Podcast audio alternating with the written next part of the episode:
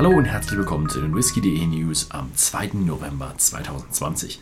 Und wir haben wieder eine Reihe spannender Nachrichten für euch.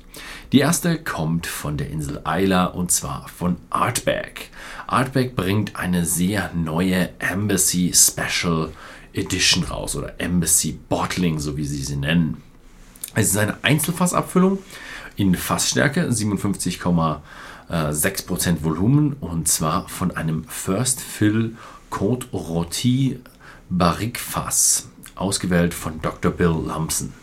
Eine der letzten Releases mit der persönlichen Unterschrift von Mickey Heads, also noch eine Zeit bevor ja dort der Handschlag übergeben wurde. Äh, stark limitiert und es wird 550 Euro unverbindliche Preisempfehlung kosten. Ja, nur bei den Artback Embassies. Dann haben wir die nächste Nachricht von Diageo.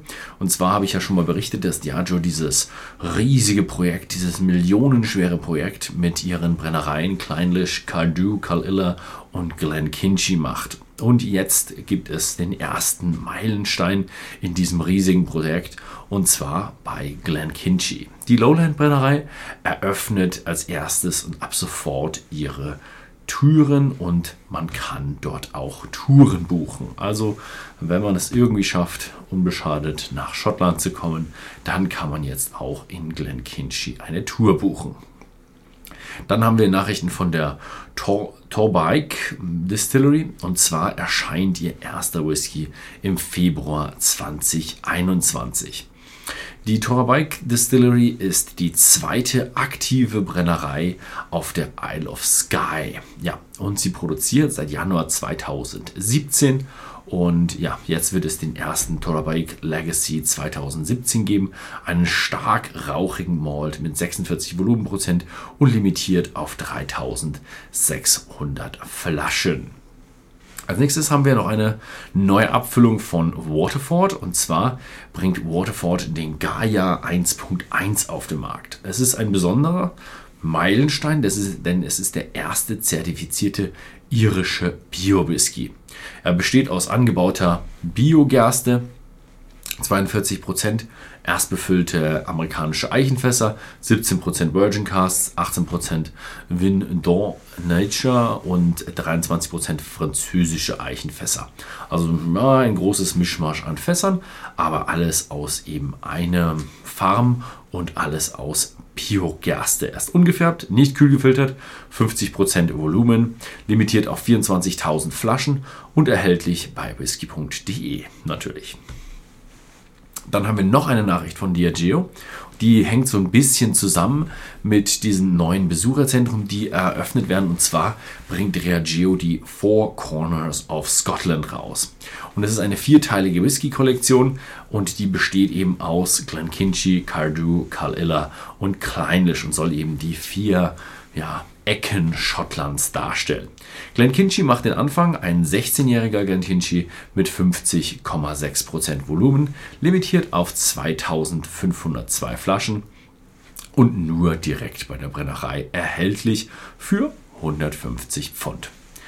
Dann kommen wir zur Glasgow Distillery und die Glasgow Distillery kreiert ihren zweiten getorften Malz. Und zwar Gerstenmalz geräuchert mit Heide aus den schottischen Highlands. Also ist das Glasgow Distillery ist nicht eine reine Lowlands Distillery, sondern ist auch ein paar Teile der Highlands mit dabei.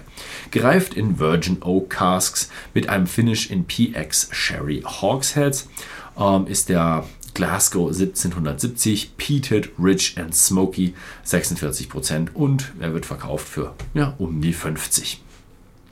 Als letztes habe ich noch eine Nachricht aus Amerika und zwar der Heaven Store, also Heaven Store Spirits ist die Company, verkündet die Bootlegs Series Volume Number 2.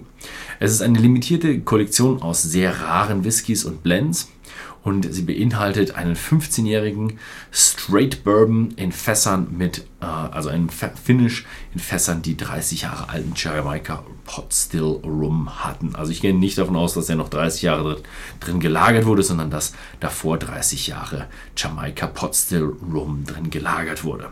Sehr interessant, denn so alten Whisky, 15-jährige alten Straight Bourbon, das ist schon eine, ja, eine gewisse Rarität in Amerika. Und die werden dann abgefüllt in handgemachten Keramikflaschen mit dem Gemälde von Bob Dylan Sunset Monument Valley drauf und es wird ein nummeriertes Lederjournal geben.